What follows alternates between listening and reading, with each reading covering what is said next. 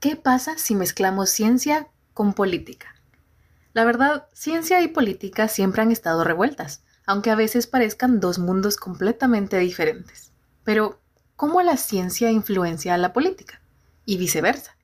Además, ¿cómo podemos aportar algo desde nuestros campos? Si estás escuchando este episodio en junio de 2023, en Guatemala se avecina la primera ronda electoral y aprovechando el contexto político que nos rodea, queremos explorar un poco más la relación entre STEM y política, en un especial de tres episodios. Con este tercer episodio llegamos al final de nuestra miniserie de STEM y política, y en esta ocasión conocemos más sobre una herramienta que nos facilita poner en práctica los consejos que hemos recibido en los últimos dos episodios. Pero primero, recordemos un poco cuáles son esos valiosos consejos y reflexiones.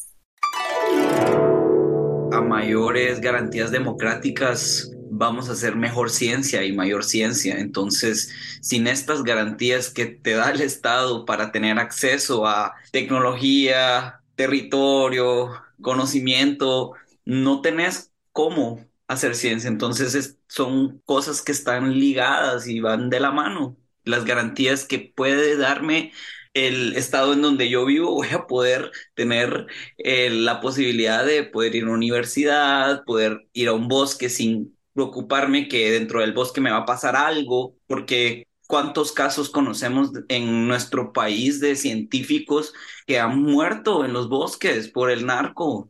Tenemos los estudiantes de VG. Entonces, sin esas garantías estatales, no podemos hacer ciencias y no podemos ni siquiera resguardar nuestra vida.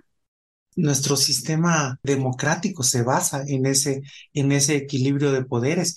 Y en el momento en el que dos de, los, de esos tres poderes principales, o a veces el tercero también, responde a lo que diga uno de esos y se ataca a ese cuarto poder que es eh, la prensa, pues entonces nuestro sistema eh, de gobierno, nuestro sistema democrático, pues resulta afectado. Y entonces aquí también esto es algo que nos afecta a todos, porque como decía María Eugenia, ya, ya no va a haber información independiente para que podamos tomar esas, esas decisiones, para que podamos usar como semilla de nuestras discusiones en, en el día a día. Y lo mismo que pase también con el, con el periodismo, ¿verdad? Ahorita hay una persecución bastante fuerte para los periodistas, ¿verdad? Y entonces uno puede pensar, ah, uno sí, la libertad de prensa y la libertad de prensa, ¿verdad? Pero haciendo un análisis un poquito más allá, ¿verdad? Lo que decía Giovanni, ¿verdad? Idealmente uno debería poder decidir basado en escuchar los programas de, y las propuestas de los candidatos, ¿verdad? Pero no es lo que sucede en general. Mucha gente seguramente sí decide pero no es lo que sucede porque los espacios que se crean para discusión, los temas que se ponen sobre la mesa, los temas sobre los que está hablando la gente, ¿verdad? No son los programas de gobierno, ¿verdad? Sin la sistematización de estos saberes, que es lo que nos ofrece la ciencia, es muy difícil tomar decisiones para políticas públicas. Si no hay dato, ¿cómo se están tomando las decisiones de país? Entonces, para eso nos sirve la ciencia, ¿verdad? Para saber, por ejemplo, en qué regiones se necesitan más recursos que otros, cómo podemos utilizar los recursos de una región para saciar las necesidades de otra. Entonces, justamente ahora llevándolo también a la arena electoral, porque sabemos que en Guatemala vienen elecciones pronto. Si bien los candidatos, las candidatas no están hablando abiertamente de ciencia, porque yo no he visto a, nadie que nos esté hablando de, de más inversión en investigación, ¿verdad? Creo que algo que se podría hacer, por ejemplo, eh, es ver quiénes son las personas, los, los equipos que rodean a estos candidatos, a estas candidatas, y ver si dentro de esos equipos podemos identificar a personas que están siendo parte de estos mecanismos de la captura corporativa del Estado. Pero, ¿y cómo hacemos todo esto? En esta ocasión, conocemos sobre una herramienta digital que nace gracias a un ejemplo de ejercicio ciudadano dentro de una comunidad de mujeres en tecnología en Guatemala. Esta herramienta es la página web votoinformadogt.com, creada por el capítulo de Guatemala de la comunidad global Women Who Code. En este último episodio especial de STEM y política, hablamos con la ingeniera ambiental guatemalteca Nadia Chang, quien lideró el equipo que creó esta plataforma con el fin de brindarles a los y las guatemaltecas una herramienta para realizar un voto informado en las elecciones que se aproximan.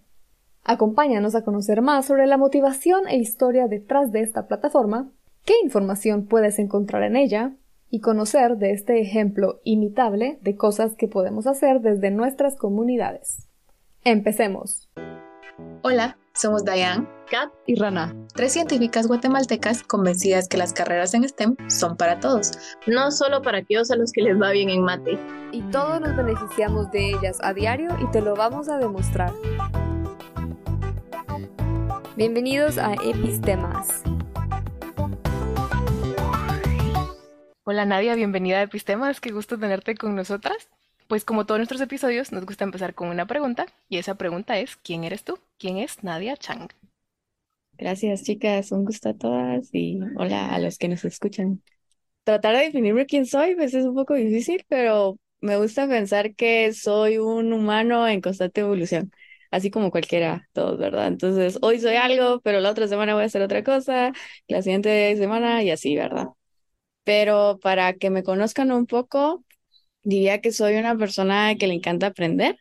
Me gusta, pues, o sea, soy muy curiosa eh, y por eso, pues, he estado en muchos ámbitos en mi vida aprendiendo distintas cosas. También diría de que, pues, desde chiquita siempre me gustó estar en la naturaleza y todo. Entonces, pues, al final estudié ingeniería ambiental. También siempre me apasionó mucho Guatemala pues porque obvio vivo acá y sabemos cómo es la realidad y mm, no sé, siempre ha estado esa espinita en mí definirme cuesta, pero por, por ahí va la, la cosa. Qué bonito, Nadia. Y ya como te decíamos antes, vamos a tener que hacer un episodio solo para indagar sobre todos estos aspectos tuyos, qué más haces en tu vida profesional. Pero hoy estamos aquí en este especial de ciencia o de STEM y política.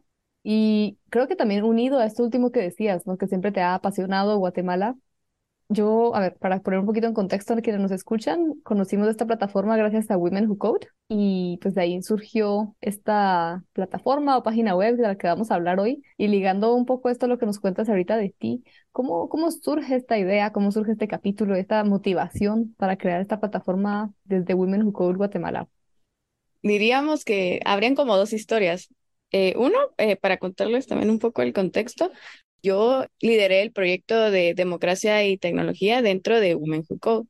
Yo inicié en Women Who Code eh, más o menos en octubre del año pasado como voluntarias y también para que sepan también un poco de quién es, qué es Women Who Code. Eh, Women Who Code es una, una organización, es un movimiento de voluntarias de mujeres, aunque también está abierto a, pues, a todo público, no son mujeres. Buscamos disminuir la brecha de género en carreras de tecnología. Entonces, dentro de ese espacio surgió esta iniciativa, pero esta iniciativa surgió antes de que yo entrara a Women Who Code y con Women Who Code fue que la logré concretar. Entonces les cuento un poco cómo fue. Como les contaba al inicio, pues a mí siempre me, me apasionó el tema de, bueno, Guatemala, ¿verdad? Y entre esos temas de Guatemala estaba el tema de la política.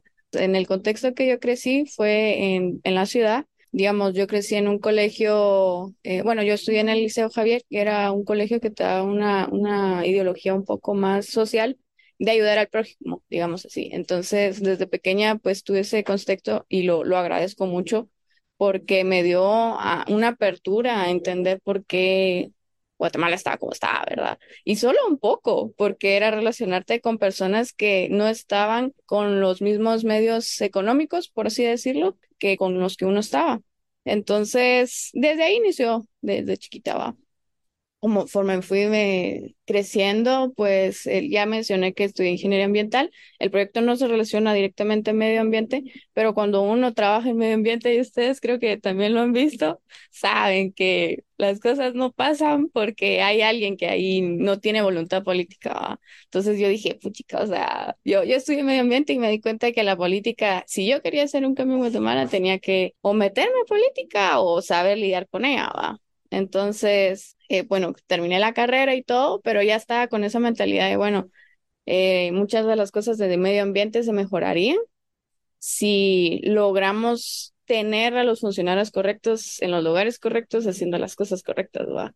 Yo en algún momento lo quise, quise hacerlo, ya no fue así, pero dije, bueno, si el problema, ¿cuáles son los problemas de raíces, va? Entonces también están las leyes, hasta una vez hasta casi me cambiaba de carrera a, derecho, pero ya no fue así. Y, bueno, entonces dije, si los problemas están ahí con los funcionarios que no están, los deberíamos, ¿cómo los cambiamos? Va? Entonces en el 2015 nos dimos cuenta que, ok, había gente sintiendo lo mismo y todo.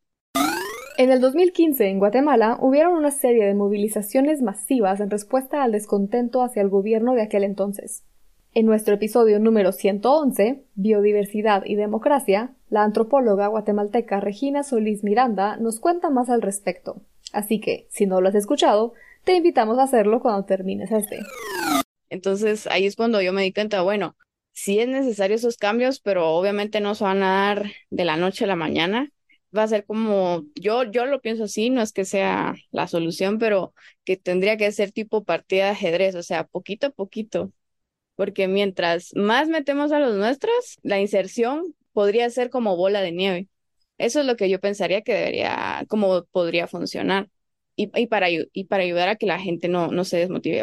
Entonces, así inició, eh, tratando de, de, solucionar ese problema de, de, lograr que las personas correctas lleguen a, a estos puestos tan, tan importantes que deciden eh, decisiones de país y por consiguiente del chorro de problemas que, que vivimos, ¿verdad?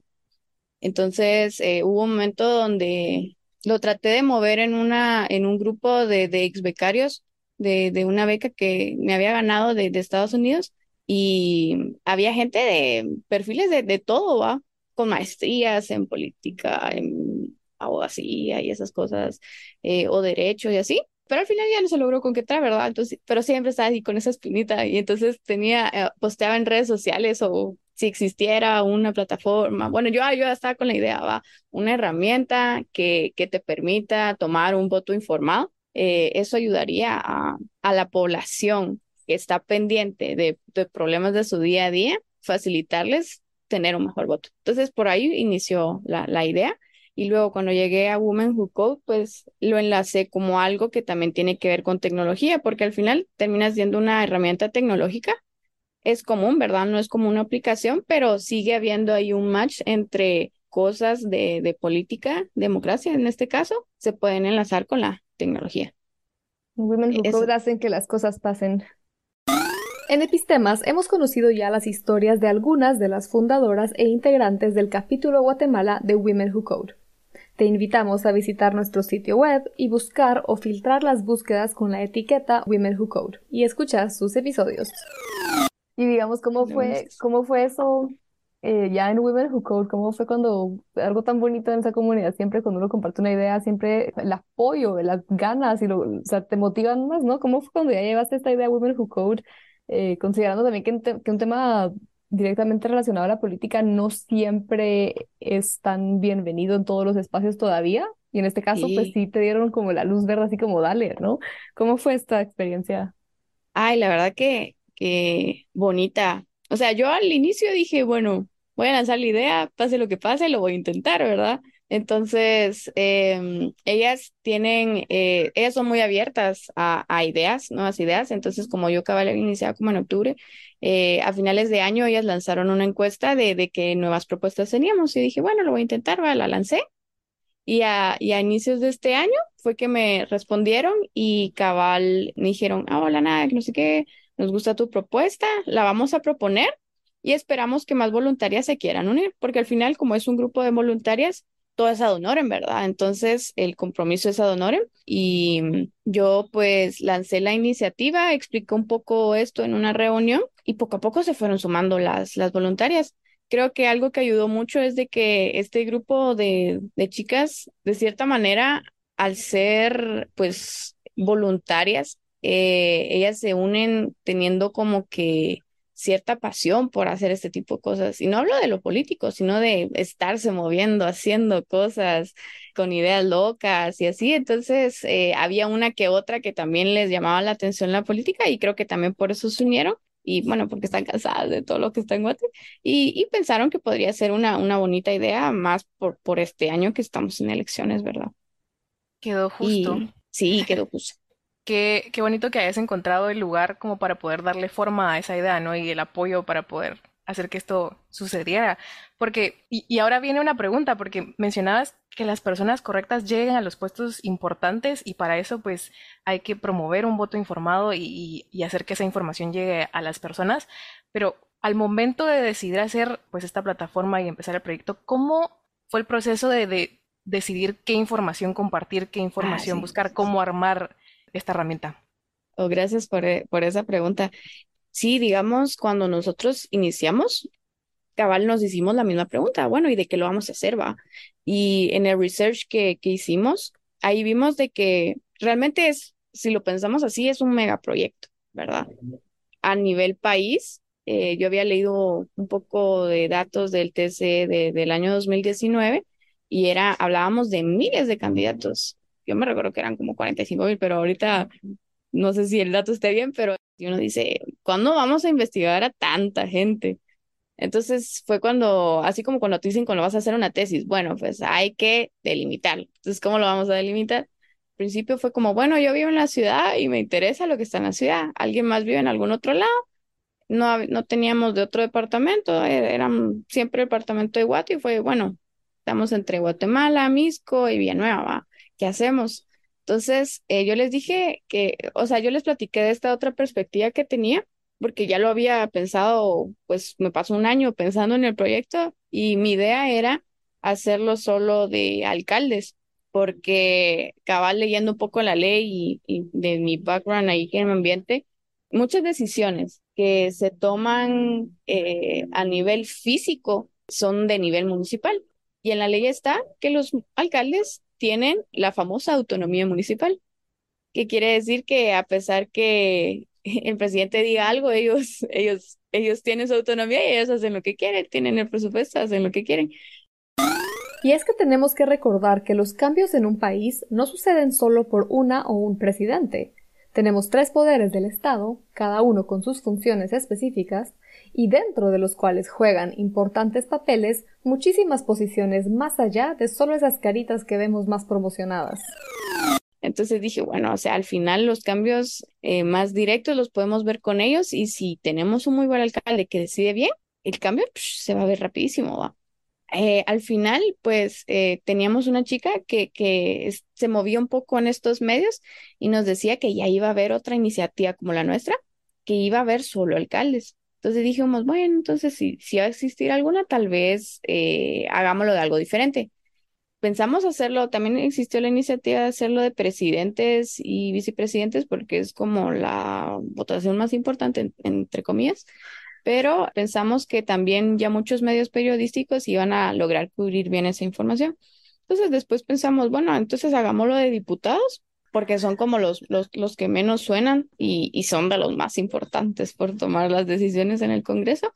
Y estamos entre hacerlo Departamento de Guatemala o Distrito Central y al final, pues quedó Distrito Central, que también ahorita hago la aclaración que este sitio web se centra solo en Distrito Central, ¿verdad? Por estas razones. Uno, por tiempo, ¿verdad? Por ser voluntarias no podíamos abarcar tantas personas.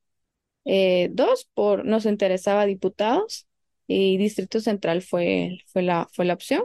Obviamente nos hubiera gustado hacer mucho más. Logramos incluir un apartado de partidos políticos con su con sus planes de gobierno. Y bueno, todavía no han sido las elecciones, de repente logramos hacer otra actualización, pero está, veremos. Y un pequeño disclaimer, en el proceso cabal nos dimos cuenta que ya iban a existir iniciativas como la nuestra y nosotras en el camino dudamos. Cabal está, está muy famosa y la reconozco, que se llama yo voto mejor.com, ajá. Y dijimos, bueno, pero si ya existe, ¿por qué lo vamos a seguir haciendo? Va? Pero entonces, platicando con todas, nos dimos cuenta y ya lo habíamos planteado como uno de nuestros objetivos, es de que también fuera un ejercicio interno para que nosotras votáramos mejor.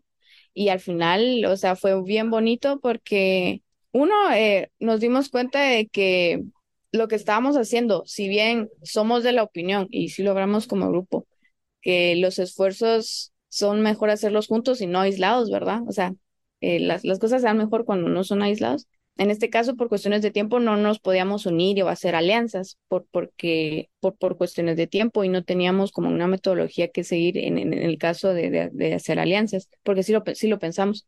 Lo otro fue, em, dijimos, bueno, al final va a ser un complemento, entonces puede ayudar a la gente, entonces sigámoslo haciendo. Y tres, sigo pensando que está genial que sigan habiendo más iniciativas y la verdad que se, siguieron saliendo más, pero de distintas formas y siento que eh, fue bonito ver que también muchos guatemaltecos estaban con eso de no quedarse de, brazos cruzados, ¿verdad? Que eso sería lo más desmotivante, pero qué bueno que no, no, no fue así y no hace así. Sí, justo como, como ciudadanos creo que es también muy importante el poder contar con esta diversidad de herramientas, porque a veces tal vez hay una que viene, que la hace cierto grupo que tal vez a mí no me parece, entonces mejor no voy a confiar en esa, pero tal vez otras sí, o sea, tener esa, como esas opciones para poder informarnos en, en algo con lo que se ve que, que es creíble, ¿no? Por lo menos que todo está bien enlazado y bien referenciado, y es algo que me gusta mucho de la plataforma que hicieron, que todo tiene enlaces de dónde sacamos esta información y todos los, los planes de gobierno existentes están enlazados también en la plataforma y no sé, me gusta, me gusta mucho cómo la distribuyeron y lo, fácil que está también de, de buscar toda esta información, que justo casi nunca buscamos información a detalle de candidatos eh, a diputados, ¿no? Contanos un poquito más qué, qué es como todo el tipo de información que podemos encontrar en votoinformadogt.com. Va, eh, cuando ustedes ingresan a votoinformadogt.com, eh, lo que primero van a encontrar es como los dos objetivos, hecho título, es promover un voto informado este 2023. Entonces, em, mencionamos un poco que somos una organización y personas individuales que creemos en el acceso a la información, que es clave para poder ejercer nuestro voto responsable e informado para fortalecer la democracia en Guatemala. Y aparecen los dos botones de candidatos que serían para diputados de Distrito Central y partidos. Cuando ustedes ingresan en la parte de candidatos, están las fotos, que creemos que es importante que se deba de reconocer la gente de, que se está postulando, la foto de los diputados, su nombre completo y el partido al que representan. Cuando ustedes le hacen clic a, a, la, al, a uno de estas personas, cabal, incluimos el nombre otra vez, el partido, siempre con el hipervínculo que lo lleva al, a la sección de partidos. Eh, decidimos incluir la parte de educación bueno, tres segmentos, educación, trayectoria laboral y una de noticias, ambas con gran relevancia. Hablamos, queríamos incluir más cosas, pero nos centramos en, estas tres principalmente.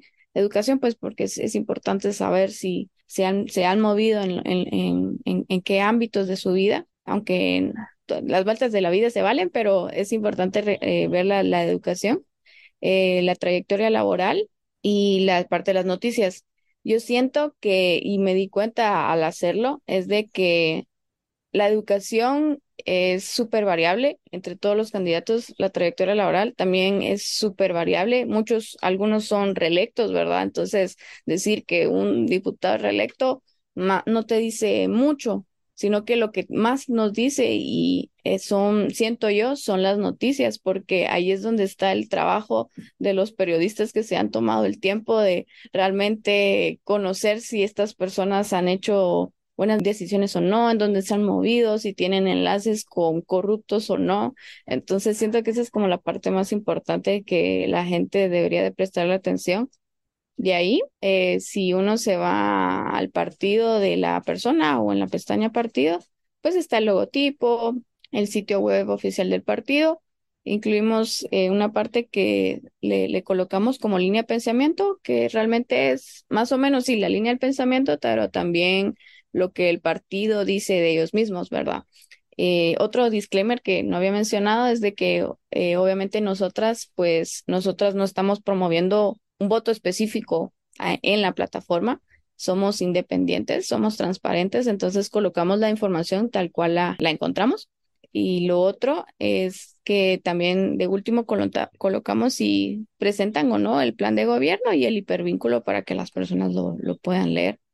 Y si se van a la página principal, pues está acaba la homepage con esos dos botones, un apartado de sobre nosotras donde hablamos de quién es Women Who Code eh, los dos botones de, candidatos y partidos también en, grande y el disclaimer donde mencionamos esto, esto que les acabo de comentar, que nuestro objetivo es promover la, el voto informado, que también la, la página siempre va a estar sujeta a cambios y que como organización creemos en la inclusión y buscamos facilitar el acceso a la información eh, y al público en general.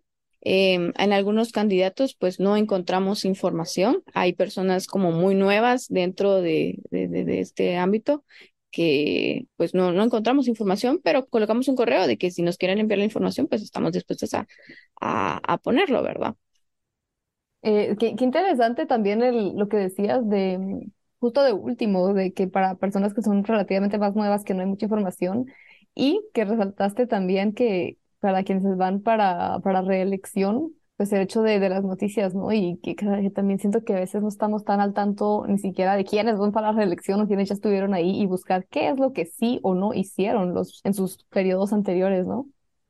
Y de todo esto, ya nos compartiste algunos de los retos y te quisiéramos preguntar entonces, pues, si hay algunos otros retos que nos quisieras compartir que se toparon en el camino de encontrar toda esta información o tal vez también experiencias bonitas al trabajar esto en conjunto con el, con el capítulo de, de mujeres, de Women Who Code, perdón. Y, y, si cambió tu percepción como antes a después, en especial considerando que llevabas ya por lo menos un año con esta idea y con como que tus expectativas del proyecto a lo que es hoy. ¿Cómo fue todo esto, toda la experiencia y tus percepciones pre y post? Voy a iniciar hablando un poco como organización y después voy a incluir mi, mi comentario personal. Como organización, pues el primer reto que enfrentamos fue cómo nos organizamos, así como en cualquier grupo, cómo nos organizamos, cómo lo hacemos. Entonces, siempre tomando en cuenta que somos voluntarias de Estado Honorem y siendo un proyecto que, pues al final sí iba a tener cierto compromiso fuerte por el, por el lapso de tiempo de que ya ahorita en junio son las elecciones, eso de la planificación eh, fue, fue, fue lo primero. Al final, pues, o sea, si logramos organizarnos, fue bonito porque al final también fuimos como ejemplo dentro de la organización de cómo podrían servirles planificarse para otros proyectos. De, por ejemplo, primero hicimos como que la, la definición del proyecto.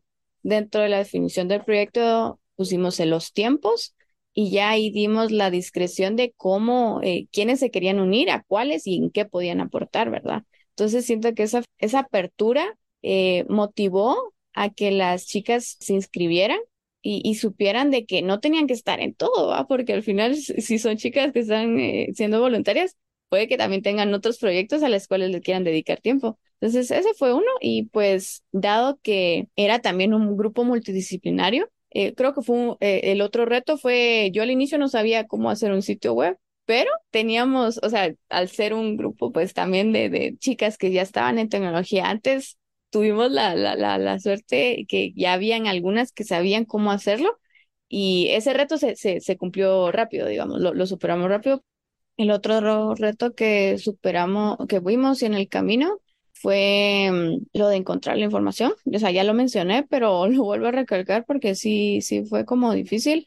Uno, a, nivel de personal y también a nivel de equipo, eh, habían temas que nos daba como miedo, bueno, sí, miedo de, de meternos, ¿verdad? Porque al final sí hay como gente algo así fuera de, de, no, no fuera de contexto, sabemos que son algunos corruptos y no se sabe mm, si, si uno incide mucho en buscar información, eh, ¿qué, ¿qué podría pasar, va? Entonces, afortunadamente, algunas informaciones de estas personas sí estaban eh, como en público y no teníamos que acercarnos al partido personalmente a, buscarlos. Entonces, eso ayudó un poco. De ahí, em, en el momento en que yo personalmente había, eh, había iniciado a pensar en el proyecto, yo al principio yo no me había dado cuenta cómo realmente las personas se inscribían al TCE para ser candidatos. Yo dije, de plano envían su CV y, y ahí eligen a los buenos y dicen que no a los que no, va, pero, pero nada que ver, me leí la ley y las, las, los requisitos que piden no son tantos. En Guatemala, para ser electo como diputado o diputada, se requiere ser guatemalteco de origen y estar en el ejercicio de tus derechos ciudadanos con 21 años cumplidos y ser residente del distrito correspondiente por al menos dos años. Cuéntanos en nuestras redes sociales, en tu opinión, ¿qué requisitos deberían cumplir las personas candidatas a puestos en el Congreso?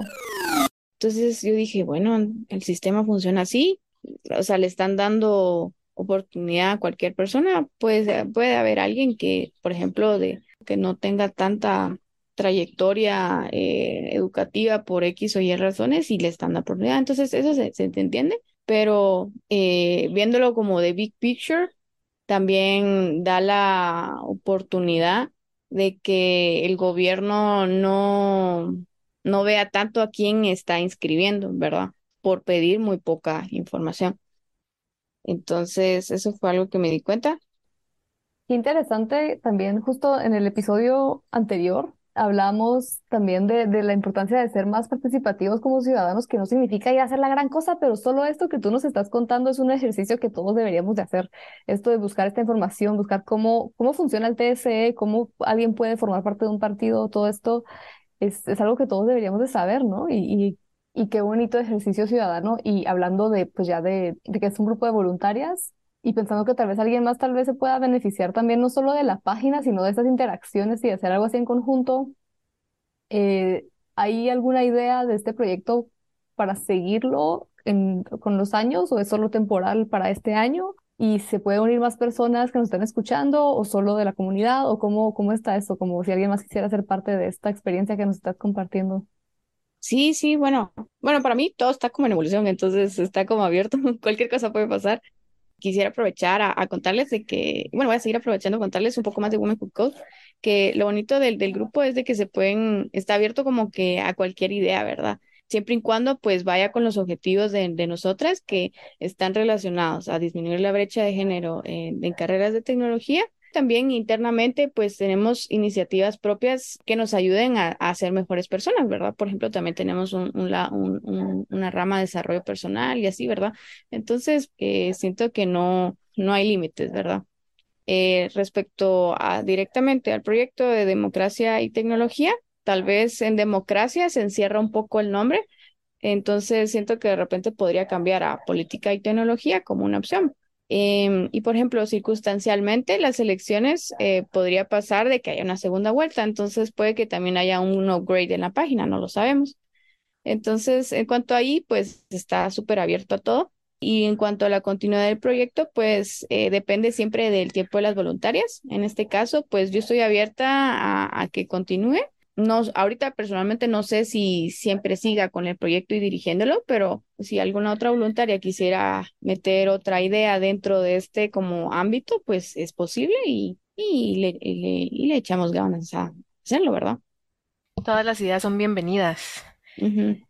y, y ya que nos contás un poquito acerca de Women Who Code y pues todo el trabajo que se realiza, ¿nos podrías platicar un poquito más de lo técnico detrás del proyecto? O sea, ¿qué tipo de ¿qué sería? Sí, habilidades como en tecnología se usaron eh, para este proyecto. Claro, pues puedo, creo, creo que puedo mencionar dos, digamos. Obviamente está la parte técnica de cómo hacer un sitio web, pero también diría que la parte de, de habilidades blandas de, de, de, cómo dirigir un proyecto. Creo que se, se lanzarían ambas. En este caso, por cuestiones de tiempo, y lo hablamos, ¿verdad? Las chicas de, que saben más de tecnología eh, me recomendaron, pues propusieron y recomendaron hacerlo en, en WordPress, porque en WordPress como que ya existían las plantillas para poder hacerlo y lo, lo que se tenía que editar se podía hacer como más rápido, más editable. Obviamente, o sea, eh, usamos una herramienta dentro de las herramientas de tecnología y pues, ¿por qué no? va? O sea, inicialmente habíamos pensado eh, hacerlo en, eh, ¿cómo era? En GitHub, porque GitHub eh, permitía hacer, tener un espacio de forma gratuita en la nube. En este caso, nosotras, eh, por medio de donaciones, sí, en, entre apoyo entre todas, pues eh, cabal pagamos WordPress para poder hacerlo. Eso se me olvidó mencionar, fue un reto, pero fue bonito ver que todas pues contribuimos también. Dentro de WordPress, mm, la parte de, de, crear los estilos y todo lo, lo hizo una chica, entonces, digamos, ella fue la que ya tenía conocimientos en WordPress y lo, lo, lo logró hacer. Y después ahí ya nos explicó cómo era la forma de subir la información, que realmente era muy, muy amigable, bien intuitivo cómo hacerlo. Entonces no requirió tantos eh, conocimientos técnicos. Y la parte de Project Management, que digamos es algo transversal, se hace en todos lados, pero pues se menciona también como una habilidad, bueno, no es técnica, es blanda, pero pero muy importante. Definitivamente no importa el proyecto, ¿no? Son habilidades que siempre son muy útiles. Y, mm, y subestimado, eh, eso de project management, mucho, se, mucho se da por sentado y, no. Y entonces me surge la duda, porque ya nos comentaste que, pues, es un proyecto multidisciplinario, ¿no? Eh, quisiera saber como profesionales de qué áreas participaron, porque ya vimos que, por ejemplo, tú sos ingeniero ambiental, eh, pero también hay como varios puestos en tecnología, entonces como para saber un poquito de quiénes estuvieron detrás de, este proyecto. Ay, mira, no voy a mencionar nombres porque decidimos dejar eso, eh, pero eh, digamos, habían chicas de diseño gráfico que también hicieron que, que se metieron a Women Who Code por querer aprender cosas de tecnología, así como yo habían chicas también ya programadoras, em, había una chica de comunicación, ella nos apoyó un montón porque, digamos, nos estábamos metiendo a algo periodístico, que tampoco yo no tenía experiencia en eso. Entonces ella cabal nos asesoró de la importancia de, por ejemplo, hacer em, un cheque, ahorita se me olvidó el nombre, pero era como que revisar la información de la otra para saber que estaba bien, ¿verdad? Y así, eh, y también de ir a fuentes fidedignas, toda esa parte. Eh, ella sí fue un muy, muy buen pilar. Eh, y las de diseño gráfico que también nos dijeron, o sea, ellas hicieron el logo, su creatividad se, se dejó ahí, fue bien bonito eso. Entonces fue un merge de, de, de, varias carreras que al final pues confluíamos en, en hacer el proyecto. Qué bonito, me encanta justo como todas estas ramas tanto de STEM como relacionadas a la STEM de otras formas que no siempre pensamos, como diseño. O sea, muchas veces pensamos que el diseño es únicamente creativo, pero, pero no, y cada vez es mucho más tecnológico y más dependiente de, herramientas de tecnología, ¿no? Y, y, que todo esto desde todas sus áreas profesionales, cada uno se hayan juntado para hacer algo que no es de su día a día, pero que a todos pues, nos afecta en el día a día y poder compartir toda esta información con el resto de, de nosotras, ¿no? De todas las personas de Guatemala. Qué, qué bonito, la verdad. Nos gustaría conocer por qué dirían ustedes que esto nos afecta a todos, sin importar la profesión que tengamos, y qué podemos hacer nosotros, todas las personas, eh, para mejorar esta situación que tenemos política, de conocimiento, eh, de cómo votar mejor, por así decirlo, una forma más consciente, eh, cómo nos afecta a todos, sin importar nuestra profesión, y cómo podemos mejorar. Sí, con la primera pregunta de por qué nos afecta a todos, siento que no importando en qué país estemos, ¿verdad? Ustedes que están en otros países, obviamente las decisiones que tomen los funcionarios en los países donde estén las, las van a afectar directa e indirectamente. Eh, o sea, la política siempre va a ser transversal porque es como la organización humana, política, valga la redundancia, que como humanos como sociedades decidimos tener, ¿verdad? ¿Quién dijo que el país termina acá, lo delimitamos y todas las reglas que están ahí se aplican solo ahí adentro? Entonces, ha sido una bola de nieve desde que comenzó la historia humana hasta la hasta hasta ahora que las decisiones que nuestros antepasados tomaron van a repercutir en nosotros y por consiguiente en los descendientes que tengamos si es que tenemos. Entonces, siento que la política siempre va a estar ahí, es como el cuento de es Monterrosa, se me olvidó el nombre. Cuando despertó, el dinosaurio todavía estaba allí. Considerado por algún tiempo como el cuento más corto del mundo, fue escrito por el escritor guatemalteco Augusto Monterroso. Este cuento ha sido objeto de muchísimas interpretaciones, una de ellas implicando que el dinosaurio es una referencia al dictador guatemalteco Jorge Ubico. Y desde entonces, muchas personas en Guatemala interpretamos al dinosaurio como una referencia al hecho que cada cuatro años hay elecciones, pero nada nunca cambia, pues siguen estando allí las mismas personas detrás de estos poderes. Hay periodistas y otros autores que incluso se han referido a este cuento como algo que bien podría llamarse la historia general de América Latina. Y la forma en que nosotros lo interpretamos es, eh, yo, o sea, yo lo interpreto es con la corrupción y se puede interpretar de muchas cosas, o sea, ¿por qué sigue ahí, verdad? Entonces, lamentablemente, esto de la, la corrupción, no voy a entrar tanto detalle por cuestiones de tiempo, pero es algo ahí que you learn to live with it, pero ya que esté ahí, pues no, no le vas a, hacer el feo y no me interesa, ¿no? Ah, siento que es como hay que encontrar el balance, ¿verdad? Y, y ya respondo a la segunda pregunta. A pesar que está ahí, necesitamos estar como involucrados. Hay que encontrar el balance de, ok, a veces, por ejemplo, yo ahorita me puedo involucrar, voy a leer noticias, pero hay, llega un momento y me pasó personalmente, lo comparto, desde que a veces tantas cosas malas te afectan, ¿verdad? Psicológicamente pasa. Entonces es como, bueno, eh, se, se vale tomar un break y decir, bueno, ahora, ahorita ya no, ya no voy a leer de estas cosas por mi paz mental, por mi salud mental, está bien, ¿verdad? Pero no tiene que ser, por qué ser así toda la vida, ¿verdad? Siento que todos tenemos conocimientos, habilidades, cosas que aprendemos que lo podemos llevar en la práctica en nuestra comunidad o también a gran escala, ¿verdad? Pero no necesariamente tiene que ser, ah, me voy a meter a política, o sea, lo puedes hacer dentro de tu comunidad, como ahorita lo intentamos hacer con Women Who Code y sí va a poder tener un bonito impacto, pero también lo podemos hacer en, en, pequeña escala, ¿verdad? Entonces, siento que y quiero exhortar a todos los, especialmente a los guatemaltecos, de que a pesar que sí, las cosas están re mal en Guate, no sabemos qué va a pasar en las elecciones, a pesar que muchas personas se quieren ir de Guatemala y eso es un hecho, lamentablemente, ¿verdad? Mucha de nuestra generación, yo lo, yo lo escucho y digo, wow, va, así es. No voy a decir mi opinión realmente de si hay que hacerlo o no, sino que sí pienso de que independientemente de cómo las escuelas estén, a donde sea que vayamos, no importando siendo Guate u otro país, tratemos de no solo llevarnos algo del lugar, sino dejar algo, ¿verdad? Entonces, siento que ese algo, pues, o va a estar relacionado a política, o va a estar relacionado a medio ambiente, o va a estar relacionado al espacio, o va a estar relacionado a cualquier cosa. Entonces, al final va a influir en, la, nuestra sociedad y eso es lo, lo que queremos, ¿verdad? Qué bonito mensaje. La verdad, a mí me encantó eso, eso último, esta discusión tan importante. Aunque a veces parezca más sencillo hacernos las ciegas a ciertas cosas, lo cierto es que somos parte de una sociedad y la política nos afecta, nos involucremos o no. Así que, ¿por qué no mejor involucrarnos y aportar a que las cosas tomen forma de la manera en la que nos interesaría?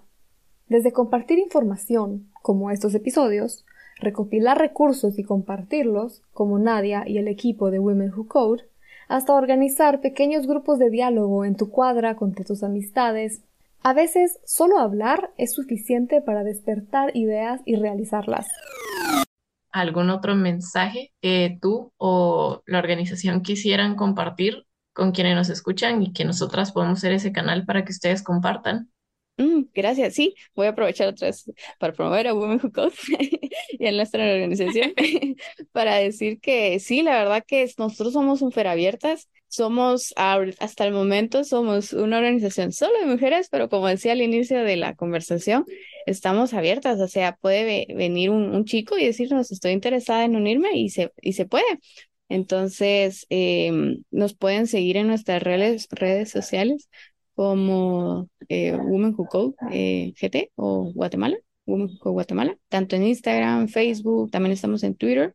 Nosotras cada cierto tiempo posteamos cuando abrimos convocatoria para nuevas voluntarias, si no estoy mal ahorita hay una abierta, entonces eh, son bienvenidas cualquier persona que quiera aprender tecnología o de desarrollo personal. Nosotros tenemos varios ámbitos, está de business, democracia y tecnología, tenemos desarrollo personal, tenemos backend, tenemos programación, eh, data science, eh, también tenemos uno de, de comunidades. Eh, es un, proyecto sobre llevar tecnología a las comunidades y empezar y enseñarles cómo usarla. también tenemos uno de English. yo se metí ahí, ahí como para practicar el inglés. O sea, todo es bien bonito porque, o sea, son iniciativas que nos ayudan en todo. Entonces, si traen también nuevas ideas, pues que sepan que son bienvenidas y, que se animen. Es bien bonito. Uno aprende bastante y, y, y rodearse de mujeres tan, tan cracks que uno dice, ala, wow. Eh, o sea, uno aprende un montón y te, te, te, te vuela la mente cuando conoces otras personalidades, otro tipo de personas. Entonces, es bien bonito.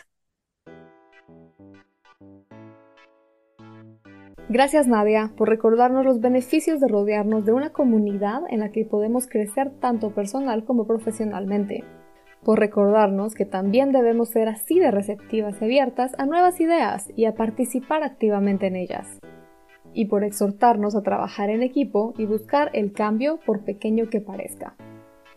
Y gracias a todo el equipo de Women Who Code Guatemala por el tiempo y dedicación a crear esta plataforma que nos facilita a todas las personas de Guatemala encontrar información que a veces quizás está demasiado escondida. Así que no más excusas, a leer esos planes de gobierno y votar en las elecciones que se aproximan. Ahora sí, hasta la próxima.